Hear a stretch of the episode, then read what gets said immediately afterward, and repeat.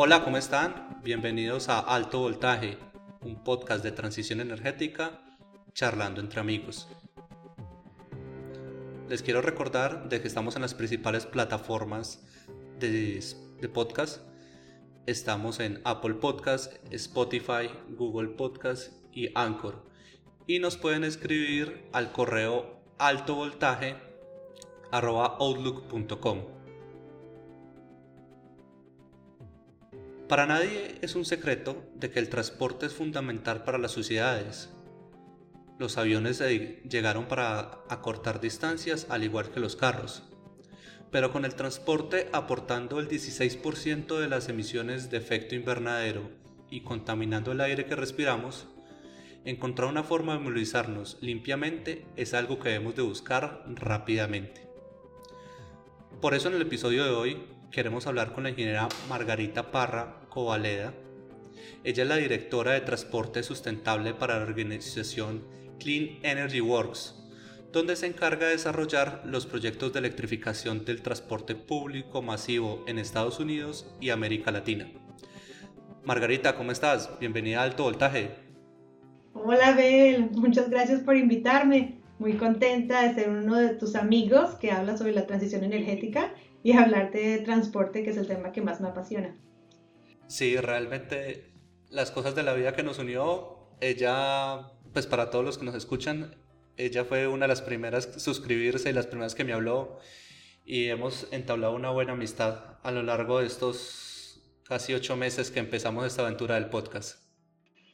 Sí, es un excelente proyecto. Tengo que decir que soy fan porque realmente eh, estos espacios, Adel, en que tú entrevistas expertos, en el que intercambias ideas con tus amigos, son importantes porque este tema es muy nuevo. Esta transición a las tecnologías limpias, cero emisiones, es un tema en el que todos estamos aprendiendo. Entonces es bueno tener los espacios para lanzar las preguntas y intercambiar respuestas, ah, porque no hay una sola respuesta tampoco. Así es, al final lo importante es mirar todos los puntos de vista y poder llegar de la mejor manera a lo que todos buscamos y es una transición energética limpia y sustentable. Y pues para arrancar, una de las cosas que yo quería empezar a hablar contigo es por un programa de transición que se está planteando en Estados Unidos, que yo sé que tú estás trabajando fuertemente en él. Este consiste en el reemplazo de los buses de combustión interna por buses eléctricos en el servicio del transporte escolar y donde está participando en el desarrollo del modelo financiero del mismo. ¿Tú nos podrías contar un poco más de esto? Sí, claro, esto me está quitando el sueño, como dicen en Estados Unidos. Eh, justamente mi organización es basada en Washington, D.C.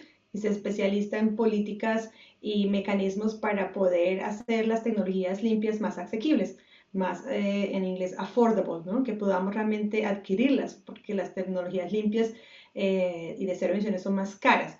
Y precisamente en este momento en Estados Unidos, eh, por políticas del gobierno de Biden, que entró este año a la presidencia, pues ha habido un momento muy grande ah, de trabajo en todos los aspectos, en la parte solar, en la parte de eficiencia energética, pero sobre todo en la electrificación del transporte, que es un área, como bien lo decías, Abel, eh, realmente aporta mucho a las emisiones. Tú decías 16% de gases de efecto invernadero. La verdad, si solo cuentas el CO2, el dióxido de carbono es 23% a nivel global. O sea que tiene una participación bastante alta.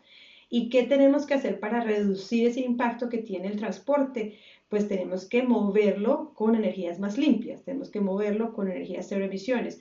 Esa transición en el transporte apunta a dejar los combustibles fósiles como el diésel y la gasolina y movernos en transporte eléctrico o hidrógeno, que tú tuviste un programa muy bueno sobre el hidrógeno, un hidrógeno verde, ¿no? Un hidrógeno que venga de, fuentes también limpias a su, a su vez. Y Estados Unidos en esta transición, este gobierno está planteando realmente la conversión de todo el transporte escolar y de, transporte público a cero emisiones en la próxima década. Em, para esto se requiere obviamente mucho eh, esfuerzo y el gobierno de Estados Unidos sabemos es un gobierno con muchísimos recursos, eso sí, y entonces están discutiendo qué parte de su presupuesto nacional se puede usar para esto. Eh, y es muy interesante porque obviamente sabemos que en Estados Unidos las políticas medioambientales son más del Partido Demócrata, por eso es que Biden está ahorita apoyando esto, pero hay políticas, a ver, en que hay también acuerdos entre los dos partidos porque en el fondo, eh, cuando tú piensas en que estás favoreciendo a la población, reduciendo no solo la, contaminación de CO2, sino la contaminación diésel, eh, la salud pública de la población, ahí hay acuerdos. Entonces, en un paquete que se llama el paquete de infraestructura, de Infrastructure Bill, eh, Biden y su gobierno y el Congreso propuso inversiones hasta de 2.5 mil millones de dólares, o en inglés 2.5 billones de dólares, de inversión en estos buses eh, eh, escolares eléctricos. También hay un dinero adicional para buses eléctricos de, transporte público y ahora están en la negociación de un segundo paquete en el cual se proponen otros cinco adicionales, 5 mil millones de dólares eh, para esto. Entonces imagínate que pueden llegar a haber disponibles para esta transición en Estados Unidos cerca de unos 7.5 mil millones de dólares. O sea, eso es muchísimo dinero, no nos cae ni en la cabeza. Pero estamos hablando de una flota muy, muy grande de más o menos 500 mil vehículos en todos los Estados Unidos Ah, que realmente eh, transporta millones de niños. todos hemos visto en las películas los buses icónicos amarillos. Esos son los buses que ellos quieren pasar de diésel a eléctricos y transportan más gente que los mismos buses públicos, porque también es bien cierto, en Estados Unidos el transporte público no es tan popular, ¿no? no aquí en nuestros países sí hay buses por todo lado para moverse en la ciudad, pero allá realmente es carro privado sobre todo, pero el, digamos que el mayor medio de transporte masivo son esos buses escolares. Entonces en eso he estado trabajando. No, sí, y en las grandes urbes pues tienen metros que son alimentados por electricidad que muchas veces pueden ser limpias o no tanto. Y en esa competencia, pues cuando uno se pone a ver la gasolina y el diésel pueden ser más económicos, pero esto muchas veces es porque son subsidiados o no pagan unas externalidades y como hablamos el tema de salud pública en otro episodio, en este estudio que ustedes hicieron, tuvieron en cuenta los efectos en salud en largo plazo por el tema del material particulado. ¿Esto, ¿Cuánto puede ser este impacto? Sí, absolutamente, claro. Este es uno de los, de los argumentos más fuertes que se usan eh, cuando los, por ejemplo, los políticos están decidiendo si le ponen apoyo a estas políticas, el hecho de que haya realmente, de que exista una reducción del impacto en la salud pública, ¿sabes? Porque en Estados Unidos el tema del cambio climático continúa siendo muy controversial, es decir, eh, inclusive tú sabes, gente todavía que no cree que los seres humanos estamos creando el, el cambio climático, eso todavía existe en Estados Unidos, pero cuando tú hablas de que los niños están enfermando de asma por ese material particulado, Inclusive hay estudios en los cuales se prueba que los niños tienen dificultades de aprendizaje cuando ese material particulado llega al cerebro. Eh, ya hay estudios, entonces realmente la gente presta atención. Y entonces sí, este ha sido uno de los principales argumentos, que es a largo plazo la idea de, convertir esa flota a, a, cero emisiones o cero exhausto, porque obviamente como tú bien lo decías, a siempre hay algunas emisiones. En Estados Unidos la electricidad en general está producida también por termoeléctricas, ¿cierto? Entonces, pues sí hay unas emisiones, no podemos decir que, que estamos cero emisiones porque al producir la electricidad, pues hay, combustión de carbón y hay emisiones pero no hay exhausto. Entonces estos niños que están, los buses son eléctricos, están cargando, eh, pues no hay esas emisiones para, los niños no están expuestos a, esta, a estas eh, emisiones Ah, de la combustión del diésel en el carro o en el, en el bus y por eso pues eh, tienen, eh, pues obviamente se liberan de esos impactos a la salud. Eso ha sido muy importante y ese ha sido el motivador más grande para estas políticas y sobre todo para conseguir el apoyo de los republicanos. Ah, entonces, para, para, tu argumento, sí, eh, no tengo las cifras conmigo, pero las puedo proveer al final de, digamos, de cuántos cuántos son los ahorros eh, en cuanto a material particulado, en cuanto a consumo de diésel. Y como bien lo dices, eh, el combustible diésel, cuando se hace la comparación con la electricidad, en algunas partes de los combustibles diésel y, o ACPM, como decimos en Colombia, son subsidiados y la electricidad no. En otras partes es al contrario. Pero lo que sí es cierto es que una vez que tú haces la conversión a los otros, eh, a, buses eléctricos, estos son más eficientes. Entonces, para mover lo mismo, son, la eficiencia energética es muy alta. Ellos realmente necesitan menos input para hacer el mismo output. Entonces, de todos modos, así te hagas la transferencia y así eh, lo, que, lo que se consigue es que hay ahorros de, de, operación a largo plazo que son muy significativos. en datos que hicimos eh, en Bogotá, yo participé en un estudio y logramos eh, sacar esos datos comparativos y la reducción era más del triple en cuanto a costos de operación y mantenimiento de los buses eléctricos en Bogotá. Claro, también triple es el costo de capital, que es más alto para estos buses, pero ahí se compensa en un horizonte a largo plazo. Sí, claro, cuando uno hace el análisis CAPEX y OPEX, es un poquito empezar a hacer un análisis de ciclo de vida de los equipos.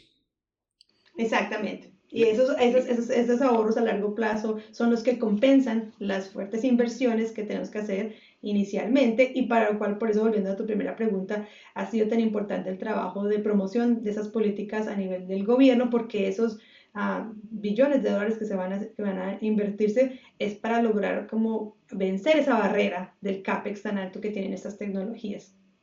Acá en Colombia se habla mucho de un energético de transición, como es el gas natural. Y los mismos, eh, la gasolina tiene bioetanol, tiene un porcentaje de alcohol en, en la misma gasolina. ¿Tú crees que esto puede ser una alternativa válida para la transición?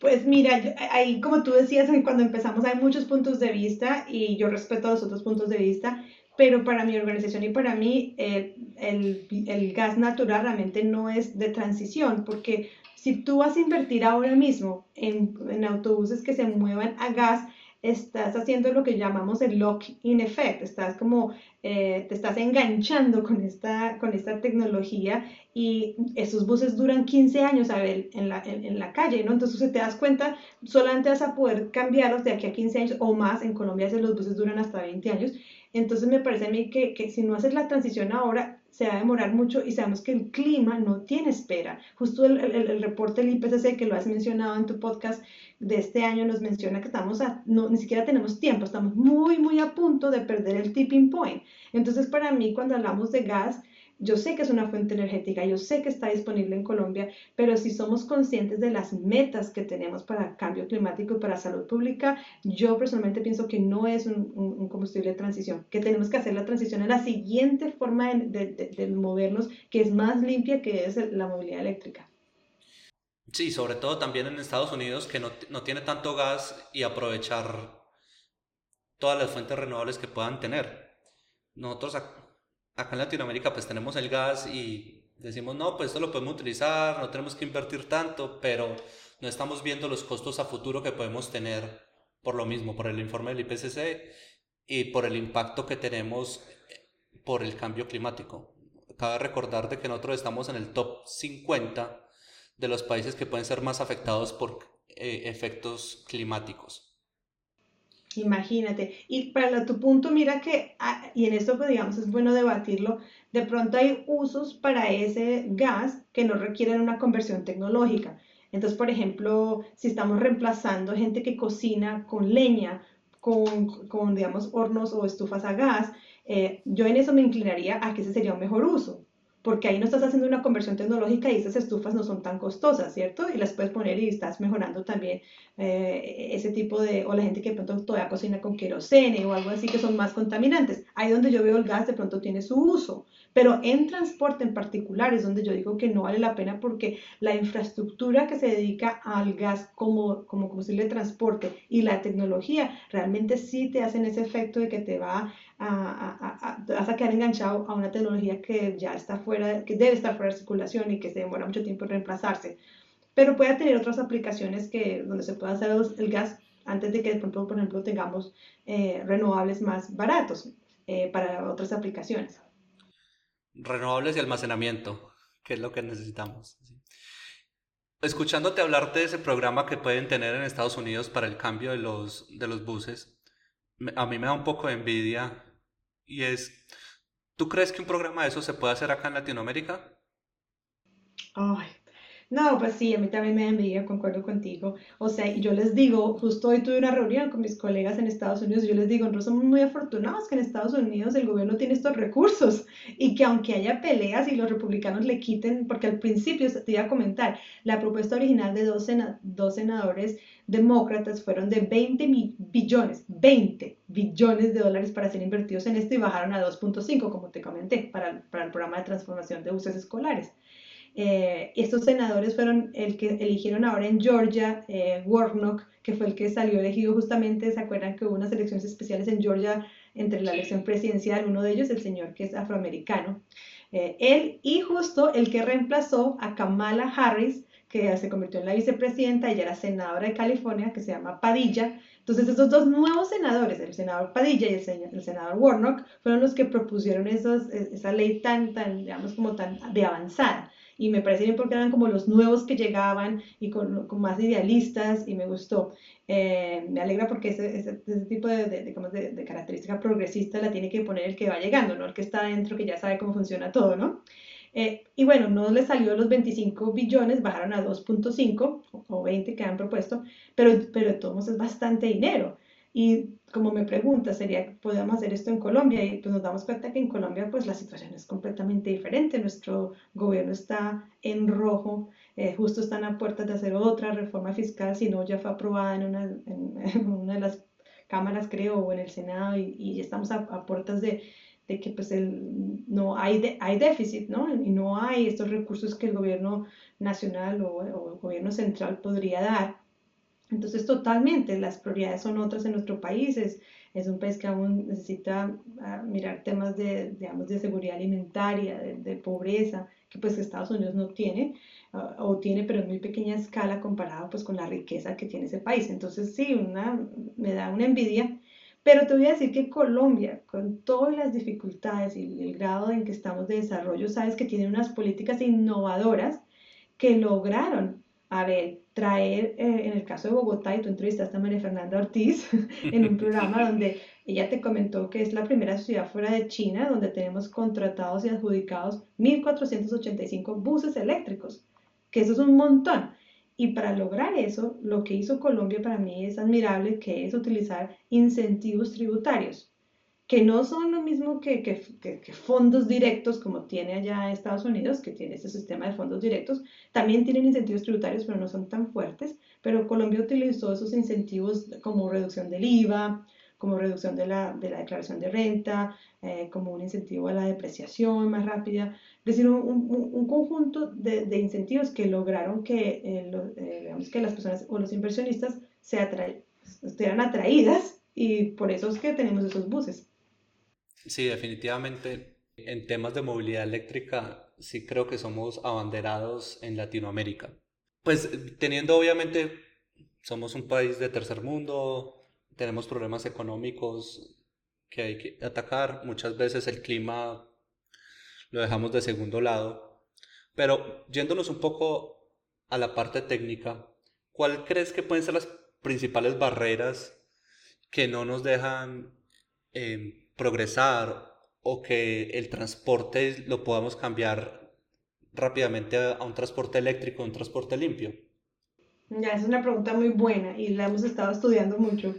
Hay varios tipos de barreras. Tienes razón que Colombia, como dijimos, es un, es un líder en la región, eh, ha hecho lo que puede hacer con los recursos que tiene del país en desarrollo y del tercer mundo, pero lo ha logrado. Eh, pero las barreras principales son dos. Una que aún no tenemos un ecosistema industrial que realmente empuje este tema, ¿no? En, el fondo, em, todas transiciones tienen que ser justas, ¿no? Y, si ya tenemos que aprender algo de lo que pasó con las renovables, por ejemplo, ¿no? Con las energías renovables, es que eh, hay que hacer énfasis en la generación de empleos, hay que hacer énfasis en la producción nacional, hay que hacer énfasis en, estos temas de que estas son nuevas industrias que también pueden emplear gente, ¿no? Y cómo logramos desarrollar nuestra propia tecnología. Y yo sé que eso suena dificilísimo, pero pues eh, en cuanto a transporte, tenemos que ser honestos y es que eh, solamente países como México y Brasil en la región tienen fábricas realmente donde no solamente están ensamblando, ¿no? Que nosotros tenemos ensambladoras, donde ponemos el chasis, y, pero ya el motor no lo traen todo pero si desarrollamos esa tecnología, ese motor, ese, ese, ese, ese verdadero know-how que tiene más valor dentro de Colombia sería muy bueno. Y mira que en, el transporte eléctrico hay muchas oportunidades. Es claro que quien va adelante con la tecnología de baterías es China, pero ya en Colombia empieza a haber un pequeño ecosistema de actores que están trabajando sobre baterías.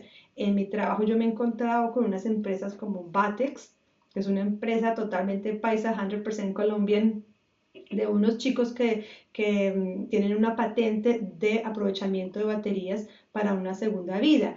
Esto es clave, Abel, porque si logramos abrir un mercado de uso de estas baterías, que primero se usen para los vehículos, para los carros, para los buses, para los camiones, y luego se usen, por ejemplo, como almacenamiento de renovables, pues te imaginas, hacemos la, la ecuación completa. Y, y, ahí se crea ese valor agregado.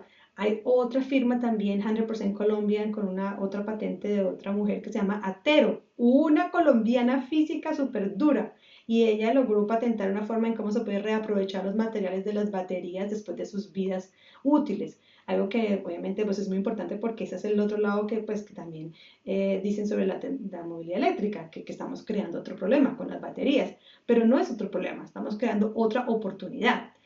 Pero también tenemos que ver cómo logramos traer otros, otros fabricantes, otros... Mira, en Bolivia, yo escuché hace poquito una historia de un nuevo, un nuevo productor de carros bolivianos. O sea, se están inventando un carro boliviano. No te tengo el nombre, se me olvida.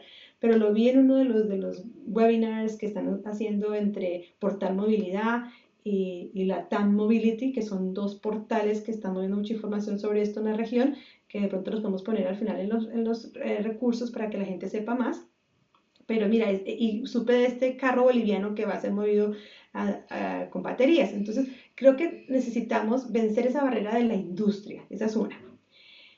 Y haya, que haya más abastecimiento de, estas, de, estos, de estos productos, ¿no? Tanto en todo, carros, motos, eh, camiones, buses, para mí en todos los segmentos es importante mover y empujar esta industria y que emplee a nuestros latinoamericanos.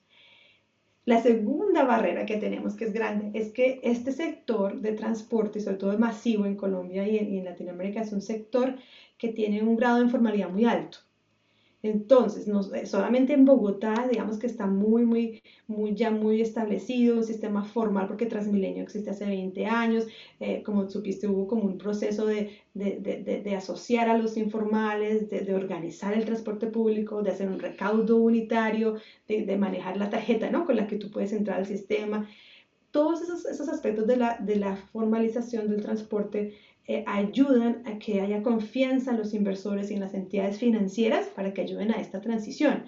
Cuando tienes el sistema más informal de mototaxi, del dueño del colectivo, es más difícil. Y entonces uno de los desafíos que yo tengo y en mi trabajo es lograr que trabajar con las ciudades para que vayamos formalizando y vayamos implementando estos sistemas de transporte masivo con todos sus elementos, ¿no? Para que existan formas en que haya confianza en los inversionistas, en las empresas que quieren, em, digamos, transformar, vengan los actores de las empresas de transporte, los de las industrias. Y un actor importante que te quería mencionar, y aquí termino para no extenderme, son las empresas de energía.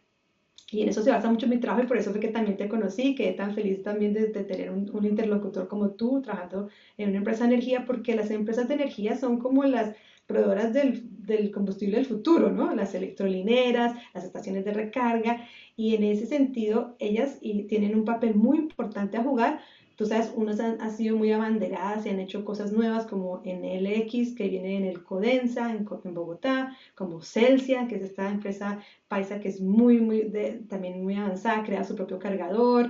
Eh, pero hay otras empresas de energía que pues les ha costado como pensar cómo se unen a esta, a esta transformación. Entonces también, también como que atraer a todos los actores y llevarlos de la mano, eh, esa es la barrera, pero también pues para mí es la oportunidad de trabajo. Bueno, nomás acá la puya, la empresa donde trabajo, acabamos de, crear, de abrir otra electrónica en un centro comercial cerca a donde yo vivo. También nosotros estamos trabajando. Pero quería retomar unas cosas que decías y con otras personas que hemos hablado, creo que llegamos todos a la misma conclusión. Estamos escasos de innovación y estamos escasos de empresas tecnológicas que estén en Sudamérica o en Latinoamérica para proveer esos servicios. Y no solamente depender de China o de Estados Unidos. Cuando nosotros, cuando yo hablaba con, la exministra Carolina, eh, hablábamos acerca de que nosotros acá en Latinoamérica tenemos todos los minerales para hacer una transición energética limpia. Y nomás es mirar un poco hacia el sur, que nosotros tenemos el triángulo de litio entre Chile, Argentina y Bolivia, pues donde podemos sacar todo el litio para las baterías. Todo eso lo necesitamos y todo eso lo tenemos. Pero lo que nos puede faltar entonces acá en Latinoamérica puede ser más eh, innovación y desarrollo.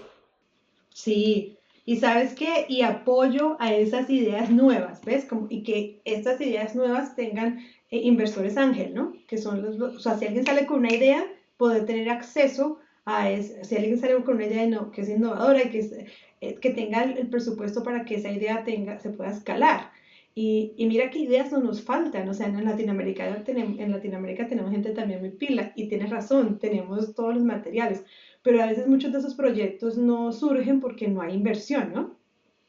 O sea, no tenemos lo que, digamos, yo que viví en California muchos años, eh, yo viví en el Silicon Valley, o sea, tú sabes, allá cualquiera que salía con una idea encontraba a los inversionistas porque sabían que eso después podía dar mucho dinero. Eh, entonces, eh, la gente que se inventaba, por ejemplo, una nueva aplicación para video en, en, en, Facebook, inclusive socialmente yo conocía a esa gente porque yo vivía en, en Silicon Valley, eh, conocía empleados de Facebook, conocía gente que eran programadores, que estaban haciendo cosas. Se creaba como un ecosistema, ¿sabes, Abel? Donde todas las ideas surgen y, y, y hay formas en que estos inversionistas de esas industrias encuentran las mejores ideas y las apoyan. Si lo trasladamos a este tema, ese como que ese concepto de ecosistema, de, de, industrial, de, de surgimiento, eh, a veces hay, hay actores que ayudan, pero pienso que necesitamos muchísimo más apoyo.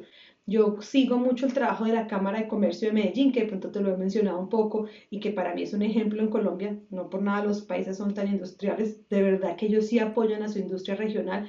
Eh, también he seguido el trabajo de la Cámara de Comercio de Bogotá, pero ahí es donde tengo que admitir, yo soy Rola, pero tengo que admitir ahí que los países realmente son mucho más emprendedores y, y hay más apoyo a ese emprendedurismo. Y, y, pero son programas que aún digamos que son pequeños, necesitamos que existan más de esos programas donde dices, creemos con los materiales, las ideas, los universitarios, la gente que tiene cómo sacar adelante eso, encuentren dónde desarrollarlo y luego se conviertan en prototipos y luego en industrias grandes que empleen a mucha gente.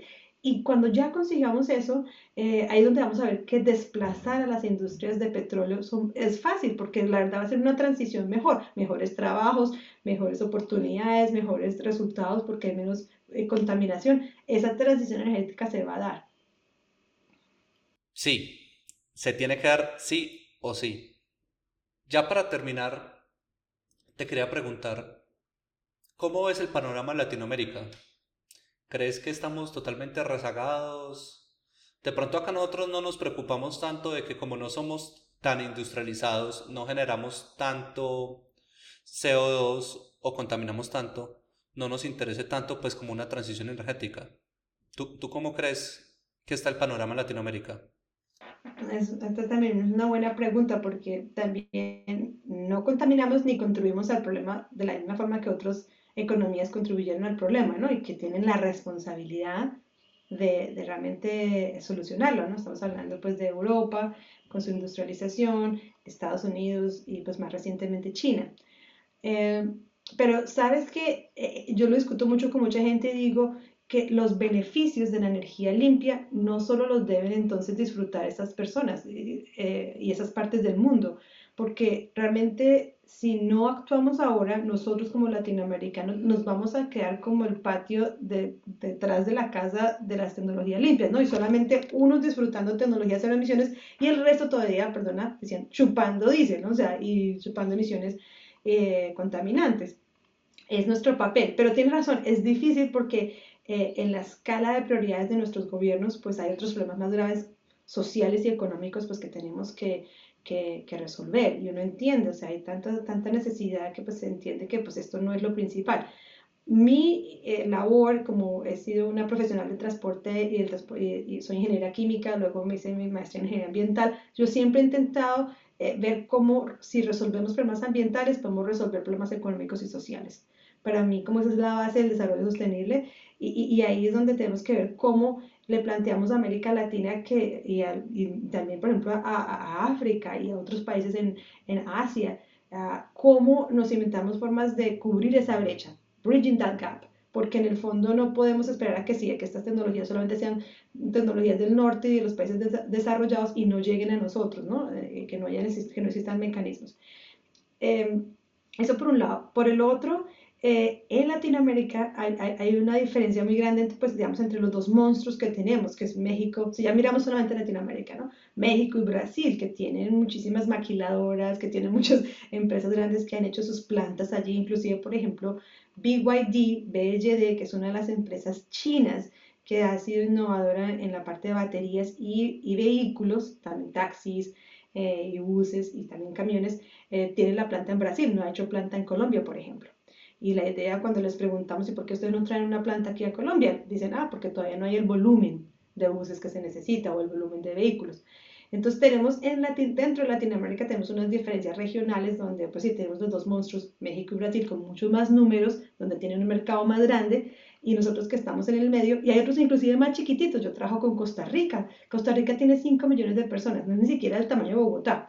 Entonces imagínate que, sí, qué esperanza le queda a un paisito como ellos para atraer las industrias. Entonces yo pienso, a ver, que en América Latina también nos toca ser muy inteligentes y ver cómo como región nos apoyamos. Y lo que tú decías, Chile tiene, tiene los materiales primas Colombia tiene mucho desarrollo en la parte, digamos, de la, de, la parte vertical de electricidad y del mercado de, de los cargadores con Celsia y ACEP. Eh, de pronto Costa Rica tiene otra cosa, como por ejemplo con materiales sostenibles. Yo estaba sacando unas fibras de, de piña, una cosa importantísima que puede ser el material de los, de, los, de los del carro o del bus. Me estoy imaginando un mundo ideal, pero estoy pensando que si hubiera colaboración entre todos nosotros, entre crearíamos nuestro propio ecosistema industrial, ¿sabes? Y algún día podemos decir, nuestros productos se venden en Europa, nuestros productos se venden en Asia, nuestros productos se venden en Estados Unidos, y como tú dices, evitar eso que es que estamos esperando a que venga Mercedes, que venga Volkswagen, que venga la GM, que venga Ford y nos venda sus productos. No, y, y en ese sentido sí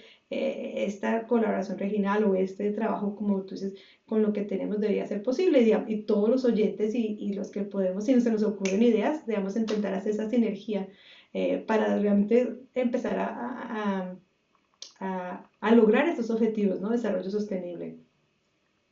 No, total. No, no podemos seguir siendo como Tarzán, ¿sí? Que tenga que venir el hombre mono y azul a salvarnos. Exacto, sí, somos nosotros mismos, exactamente. Margarita, muchísimas gracias.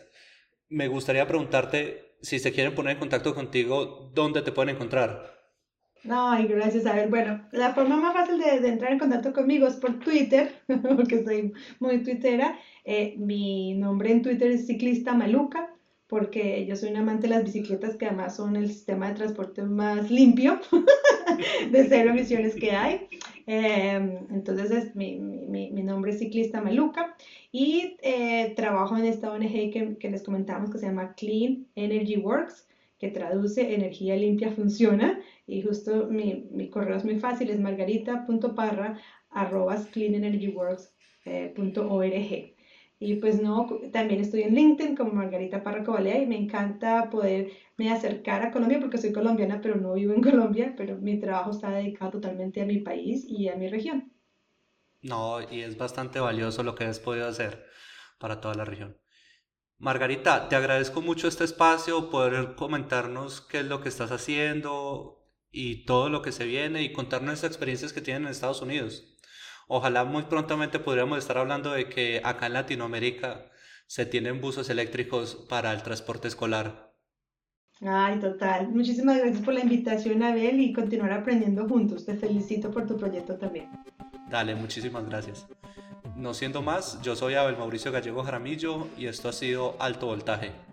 Hasta pronto.